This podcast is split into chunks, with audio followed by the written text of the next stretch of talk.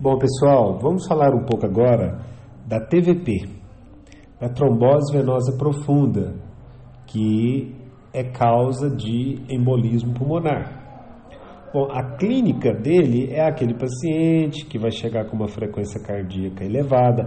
Esse paciente ainda não tem TEP, é um, um, um trombo, uma dificuldade pela passagem de sangue, principalmente do retorno venoso dos membros inferiores. Esse paciente, ele vai apresentar, é, pode apresentar uma leucocitose, pode apresentar um PCR elevado, a temperatura dele pode estar alterada. Aí vem os mais característicos, um edema mais de 3 centímetros da perna contralateral, é da perna boa com a perna com trombo. Você pode apresentar dentro do exame físico veias superficiais. Né? E esse paciente com TVP tem algumas coisas que falam a favor do TVP. A pessoa que está com neoplasia nos últimos seis meses pela síndrome paraneoplásico, paciente que está acamado há mais de três dias, paciente que realizou uma cirurgia maior nas últimas 12 semanas, aquele paciente que já vem com TVP prévia, então a, a possibilidade de desenvolver uma nova TVP é possível.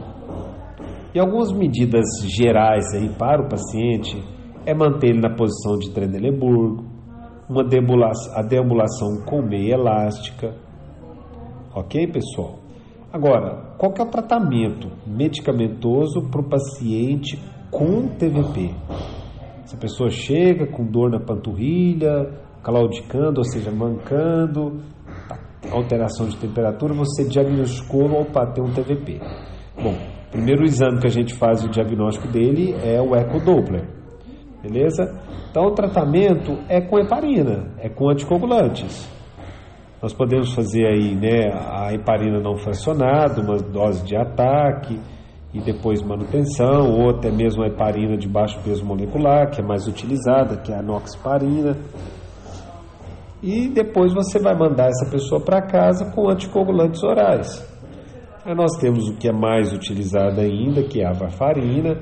A varfarina tem algumas, algumas observações, né? A pessoa, para começar a heparina, a heparina nos primeiros 3 a 5 dias, ela pode apresentar problemas.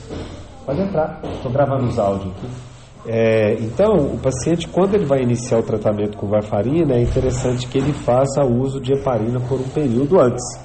Né? E nós temos os, os novos anticoagulantes, os anticoagulantes que estão entrando no mercado aí novo, nós temos aí os que antagoniza o fator de coagulação 10A. Nós temos a, a rivaroxabana, que é o xarelto, é, você tem esse fundaparinux, que é outro medicamento.